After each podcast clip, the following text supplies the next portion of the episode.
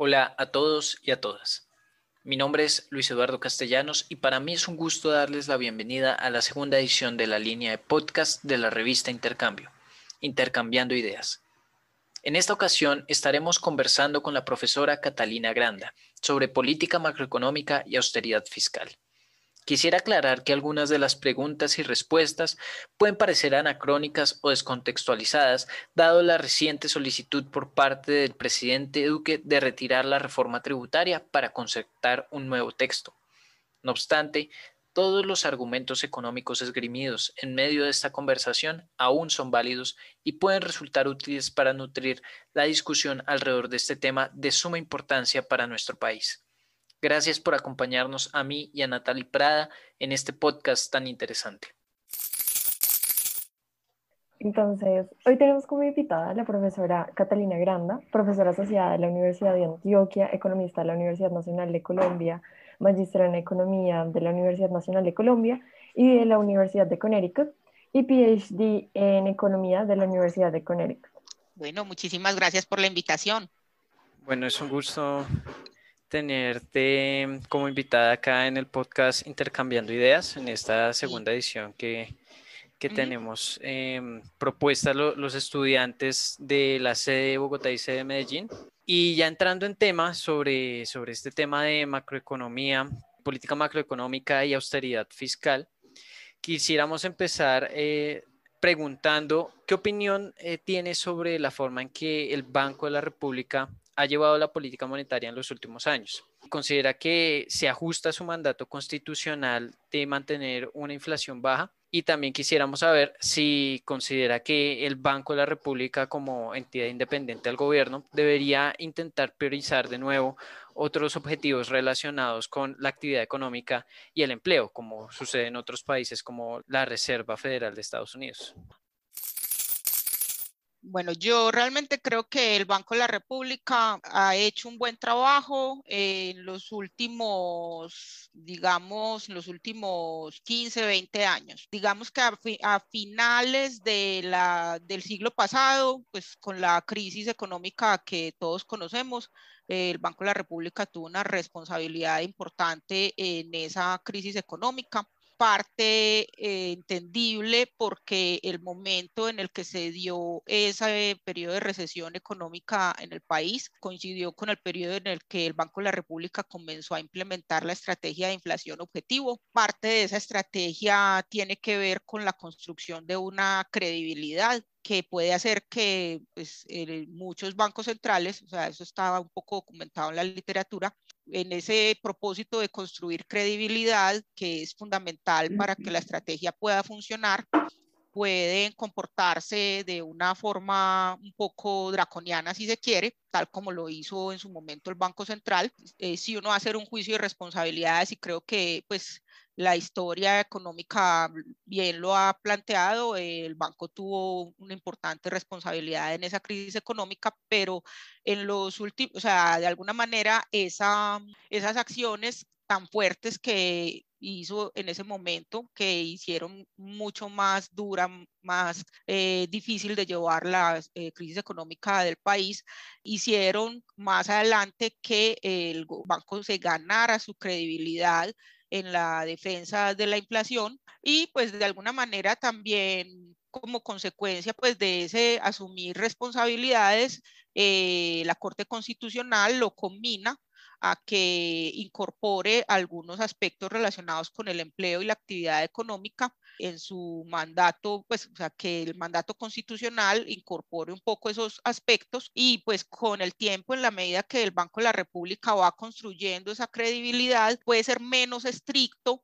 en la defensa de la inflación, una vez también conseguido ese objetivo. Hoy en día tenemos una, unas tasas de inflación bastante bajas y eso pues también le da al Banco Central la, el margen de maniobra para poder implementar políticas monetarias que sin demérito de ese mandato constitucional de control de la inflación, también puedan tener en cuenta objetivos eh, relacionados con la actividad económica y el empleo. No en vano con esta situación de la pandemia, el Banco Central ha bajado las tasas de interés, de, la tasa de interés de intervención considerablemente y eso pues ya tomado algunas decisiones con el fin de darle más liquidez a la, a la economía y en particular pues al sector empresarial de manera que eh, lo, pues se pueda se tengan más herramientas para hacer frente a los choques que ha experimentado la economía en el último año y pues algunas de las acciones que el banco ha tomado recientemente también van en esa dirección. Eh, de alguna manera ya se cuenta con un margen para controlar la inflación y se puede ser un poco más flexible a la hora de incorporar esos objetivos relacionados con actividad económica. Entonces, mm, para concluir, creo que en eh, los últimos 15 años podríamos decir que el banco ha cumplido, pues considero que ha llevado bien la política monetaria, que se ajusta a su mandato constitucional y que en la medida en que las circunstancias han cambiado y que ha tenido un ambiente un poco más proclive a incorporar objetivos relacionados con la actividad económica y el empleo y en la medida en que ha ganado más credibilidad, pues lo ha podido hacer y ha podido ser más flexible eh, para, para incorporar esos nuevos objetivos. Y pues como les digo, eso es algo que también se marca como en cierta literatura a nivel internacional en el ánimo de ganar credibilidad, pueden ser muy duros los bancos centrales en un comienzo, lo que se llama bancos centrales del tipo halcón, pero en la medida en que ganan credibilidad, pueden empezar a comportarse pues de una manera pues como una paloma, se pueden empezar a comportar como palomas. Y eso es un poco lo que, lo que se ha visto con el Banco Central de Colombia en los últimos años. Muchas gracias, Catalina. Bueno, ahora por el lado de la política fiscal, ¿considera que esta en la última década se ha desarrollado de forma eficiente y adecuada para el contexto colombiano? Y teniendo en cuenta la reforma tributaria presentada por el gobierno eh, el pasado 26 de abril, en su opinión, si esta pasara sin modificación alguna, ¿este cumpliría con los objetivos de recaudo y redistribución del ingreso que plantea? Bueno, pues, o sea, en cuanto a la forma como se ha llevado la política fiscal en la última década, pienso que hay muchos aspectos por mejorar. Mm, realmente no ha sido la forma más adecuada. Creo que ha habido algunas mejoras, pero todavía hay mucho por hacer cuando es, pues, eh, para hablar en términos de eficiencia, pues realmente no es eficiente, ni desde el punto de vista de la tributación, ni desde el punto de vista del gasto. Adecuada para objetivos de promoción de la actividad económica y redistribución del ingreso, creo que tampoco. Claramente, en relación con la reforma tributaria que se ha pues que se presentó el gobierno recientemente y que en este momento está en discusión, hay aspectos interesantes en el sentido de que sí podría favorecer una cierta redistribución del ingreso en consonancia con mantener algunas de las medidas de política que a raíz de la pandemia eh, se empezaron a implementar. Por ejemplo, hacer como tener esta devolución del IVA, ampliar la base de usuarios, pues que, de personas que se beneficiarían con la devolución del IVA, también convertir esta política de ingreso solidario como en una suerte de renta básica permanente, que se ampliaría a más personas, son medidas claramente redistributivas pero no, hay aspectos de fondo que todavía no se tocan. O sea, en Colombia ha sabido de mucho tiempo atrás que se necesita una reforma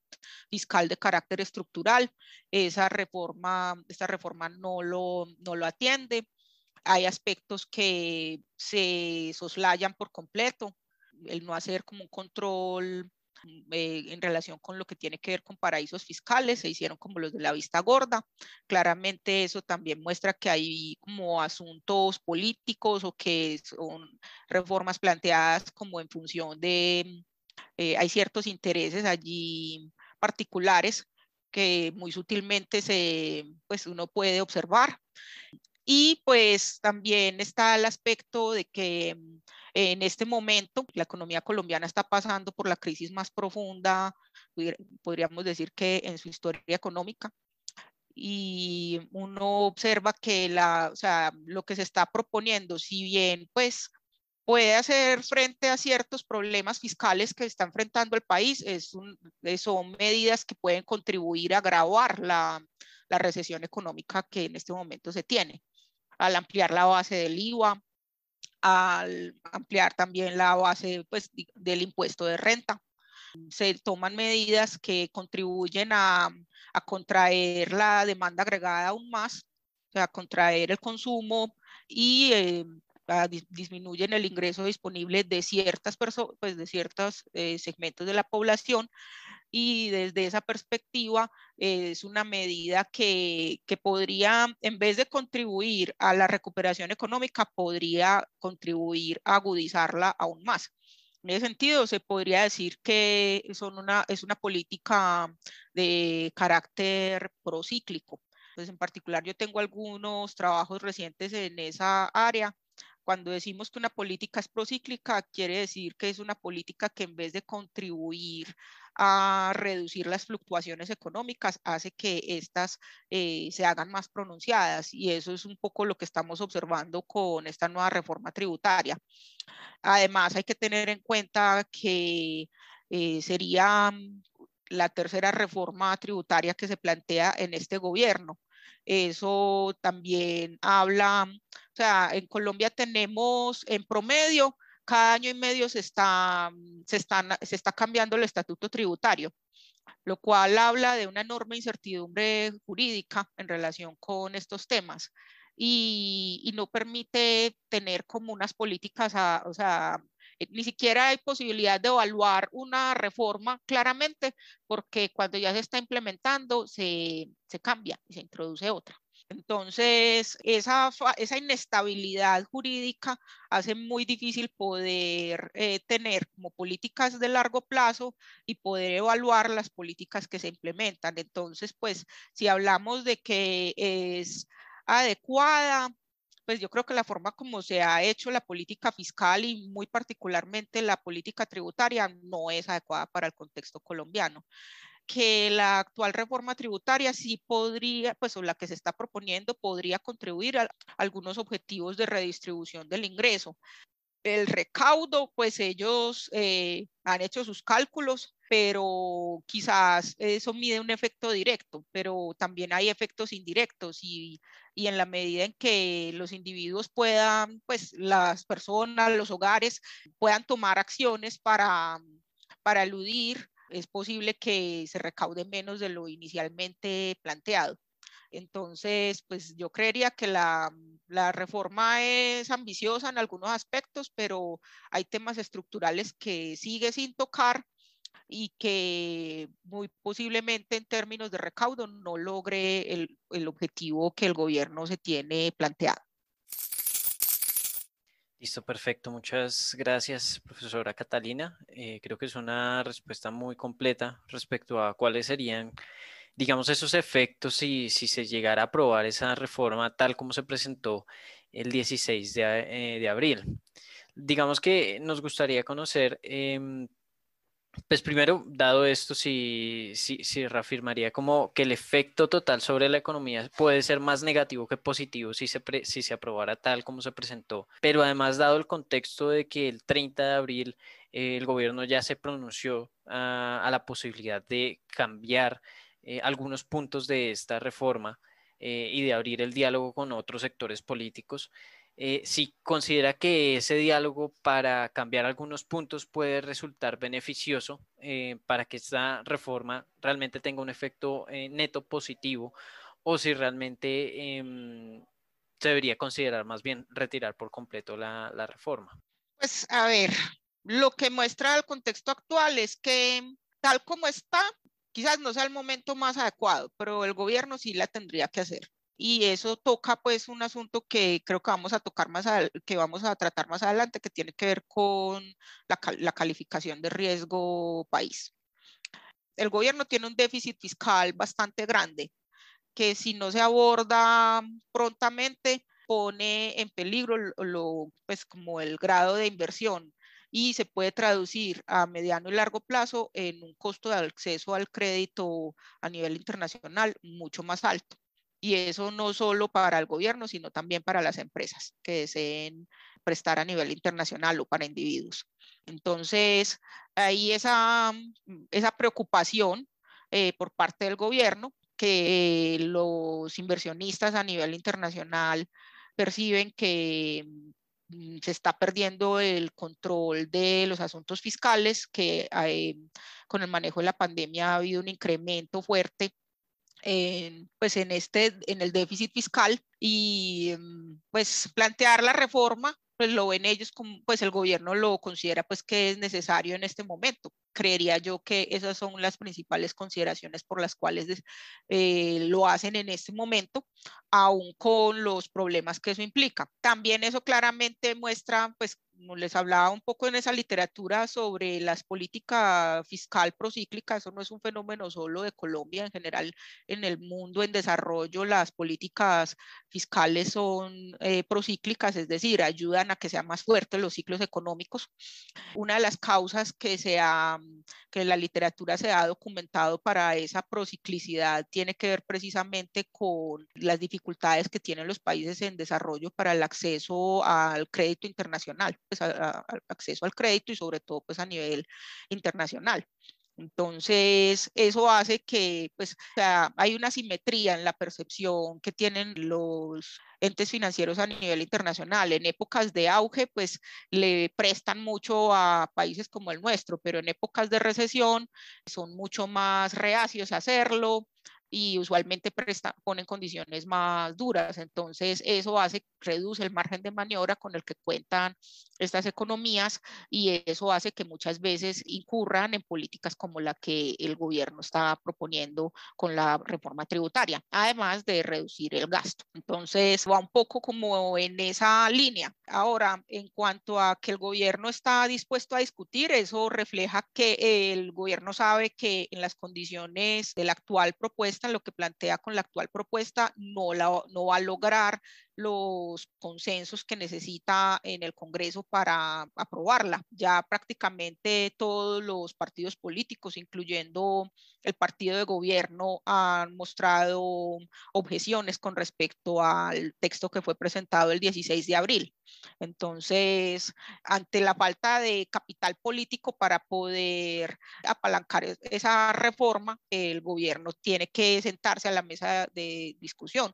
Además, también por las eh, protestas que ha generado en los últimos días. Entonces, creo que con eso el gobierno trata pues de calmar los ánimos y mostrar una actitud más conciliadora, pues le permite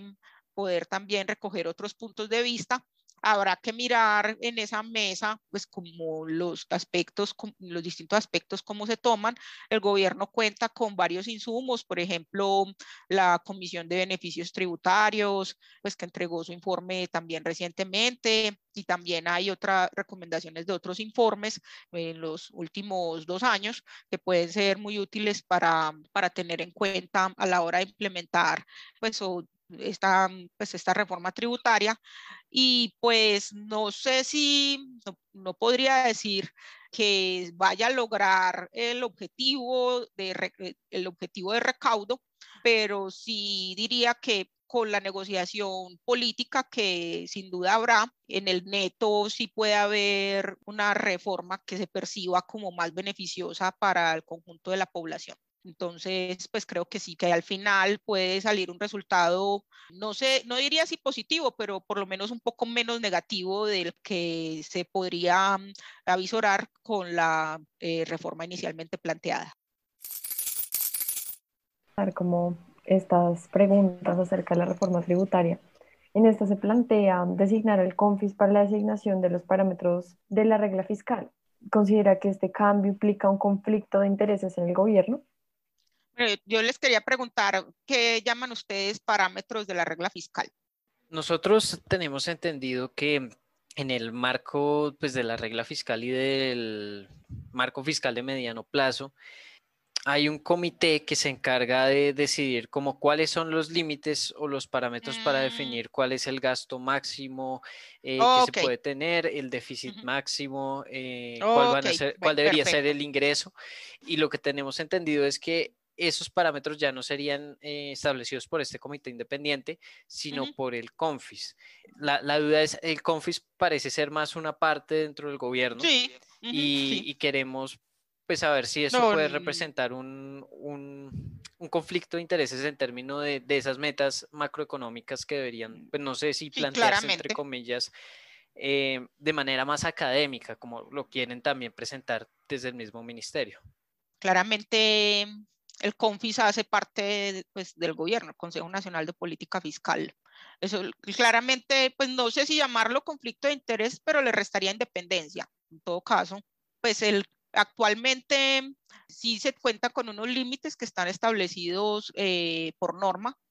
eh, por la ley de la regla fiscal. Esos límites hay que decir que tampoco es que se hayan cumplido cabalmente desde que comenzó a implementarse la ley de la regla fiscal pero usualmente el gobierno le ha consultado a este comité consultivo de la regla fiscal pues para, poder, para poder pasarse de esos límites. Entonces, ya de por sí, eh, ese acto pues de estar de no cumplir con los límites que establece la norma, ya habla pues de ciertas dificultades y de un no cumplimiento estricto de la regla fiscal. El comité consultivo, siempre que el gobierno lo ha solicitado, les ha concedido esa, le ha concedido al gobierno la posibilidad de no excederse esos límites o de no cumplirlos, pero ha dado unas recomendaciones sobre lo que se debe hacer y yo creo que en, la conformación de ese, o sea, en la conformación de ese comité consultivo hay, usualmente está conformado por académicos. O sea, ese argumento de que, eh, de que estando en el, en el CONFIS eh, tendría más, estaría planteado por académicos, eso claramente no es cierto. Realmente habría quizás sí personal más técnico, pero técnico del Ministerio de Hacienda. Entonces, de alguna manera también sí, son técnicos, pero que están subordinados a intereses políticos. Claramente lo que es el Comité Consultivo de la Regla Fiscal está conformado usualmente por decanos de facultades prestigiosas del país, pues de facultades de economía prestigiosas del país y son, podría uno decir que son expertos en materia económica y si no lo son, tienen la posibilidad de asesorarse también por parte de la academia y de expertos en política fiscal para poder hacer sus recomendaciones. De alguna manera ellos están un poco más blindados de intereses políticos que el CONFIS entonces pueden actuar de manera más independiente a la hora de hacer sus recomendaciones. Yo no estaría de acuerdo con que, pues, con, con esta idea del gobierno de darle al CONFIS esas potestades. Ok, muy, muy, claro, profe Catalina. Pues quisiéramos, eh, teniendo en cuenta eso, que, que se suspendió la, la, regla fiscal, pero que se plantea retomarla en el 2022 por el marco fiscal a mediano plazo,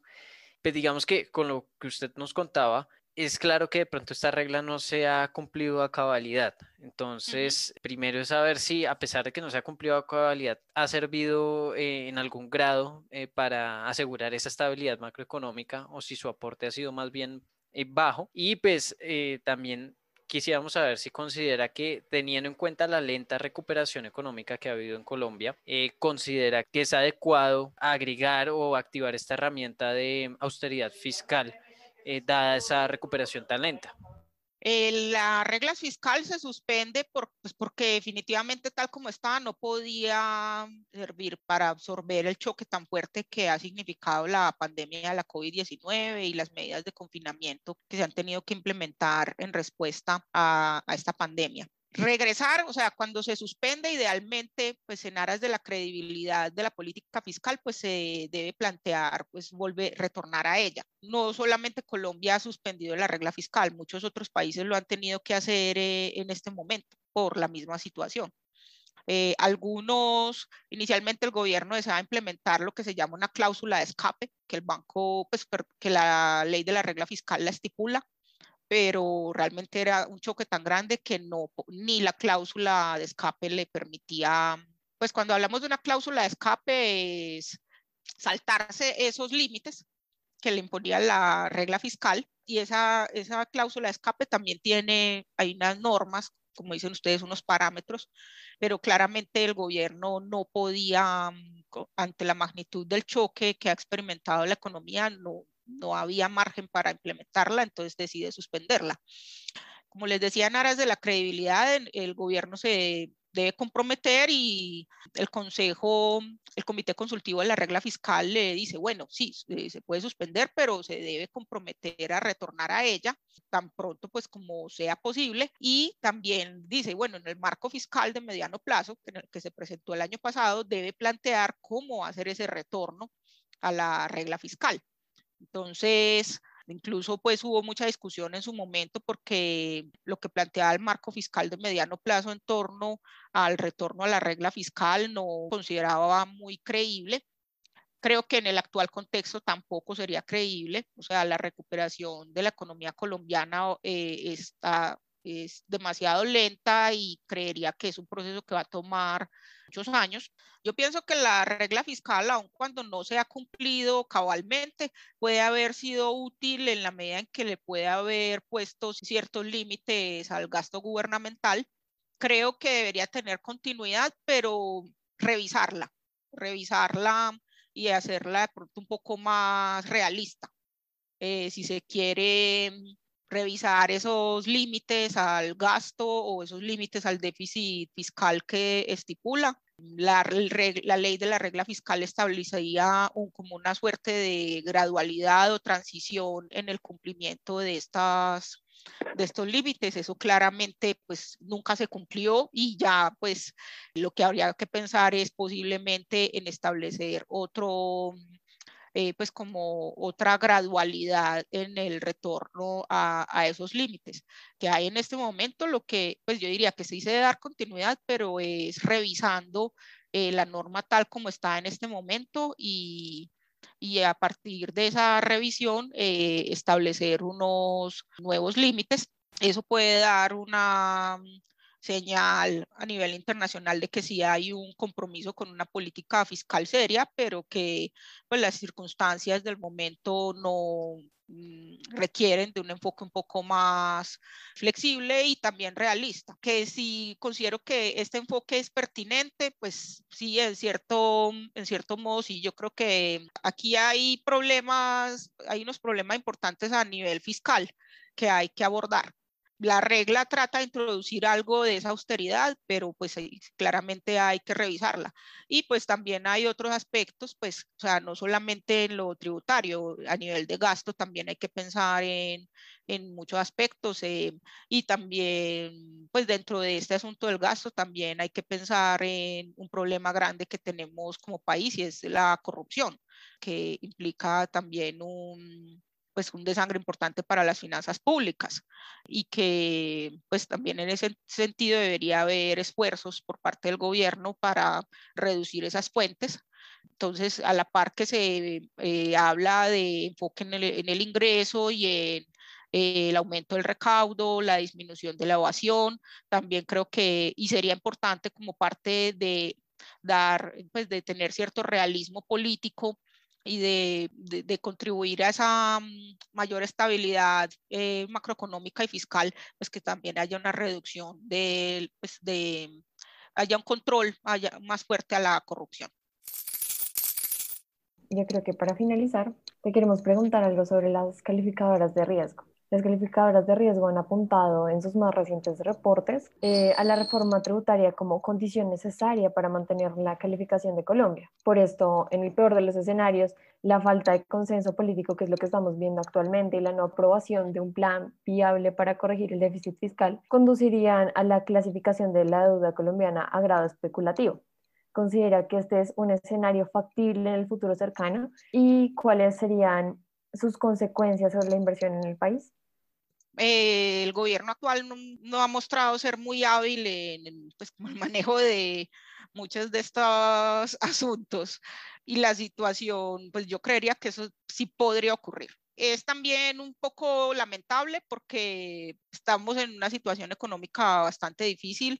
y, y esta situación que se está viviendo no es solo de Colombia, eh, o sea, muchos países están en una situación igual o peor. Entonces, pues sería también un poco circunstancias un poco desafortunadas, pero igual hay que reconocer que el gobierno no ha sido muy hábil tanto en escoger el momento como la manera y, claramente pues las discusiones pues que se están dando y la falta de consenso político pues muestran que él no tiene el capital para esta reforma. Parte por eso también de sentarse pues a plantear, abrirse al diálogo para modificar la propuesta inicial que eso pueda ocurrir, eh, sí, es factible, es factible porque a pesar de que mm, el ministro de Hacienda sea una persona pues con cierta, cierta reputación como economista, tiene experiencia como ministro de Hacienda, eh, de pronto no, él y el equipo eh, gubernamental no ha mostrado ser muy hábil en el manejo de este tipo de iniciativas. Y pues qué consecuencias tendría, pues sería muy delicada. Hace un rato mencionaba, eso se podría constituir, pues podría ser mucho más caro para, no solo para el gobierno, sino también para el sector privado poder endeudarse a nivel internacional y eso podría dificultar proyectos de inversión eh, privados y públicos, podría generar muchas dificultades eh, a mediano y largo plazo para el país y las consecuencias de eso no solamente se verían hoy, se verían también a futuro. Recordemos que finalmente el endeudamiento del gobierno se, eh, se, paga con impuestos por parte de todos, lo, pues todos nosotros, eh, los ciudadanos de a pie, eh, en el futuro. Entonces, un, endeudamiento más costoso se traduce también en que esa, pues, estas generaciones futuras, pues nuestras generaciones, las actualmente existentes y las generaciones futuras tendrían eh, sobre sí una mayor carga en el sentido de que deben contribuir una, eh, más al gobierno para poder pagar las obligaciones adquiridas en el corto mediano plazo. Entonces, sí, pienso, que tendría consecuencias bastante negativas para el país, pues abogaría porque el gobierno tratara de ser más creativo y más hábil en proponer y negociar este tipo de iniciativas por el bien de sí mismo y por el bien de todos nosotros como colombianos. Así llegamos al final del primer capítulo de la segunda temporada del podcast Intercambiando Ideas. Les damos las gracias por habernos acompañado y les sugerimos que estén muy pendientes a nuestras próximas publicaciones.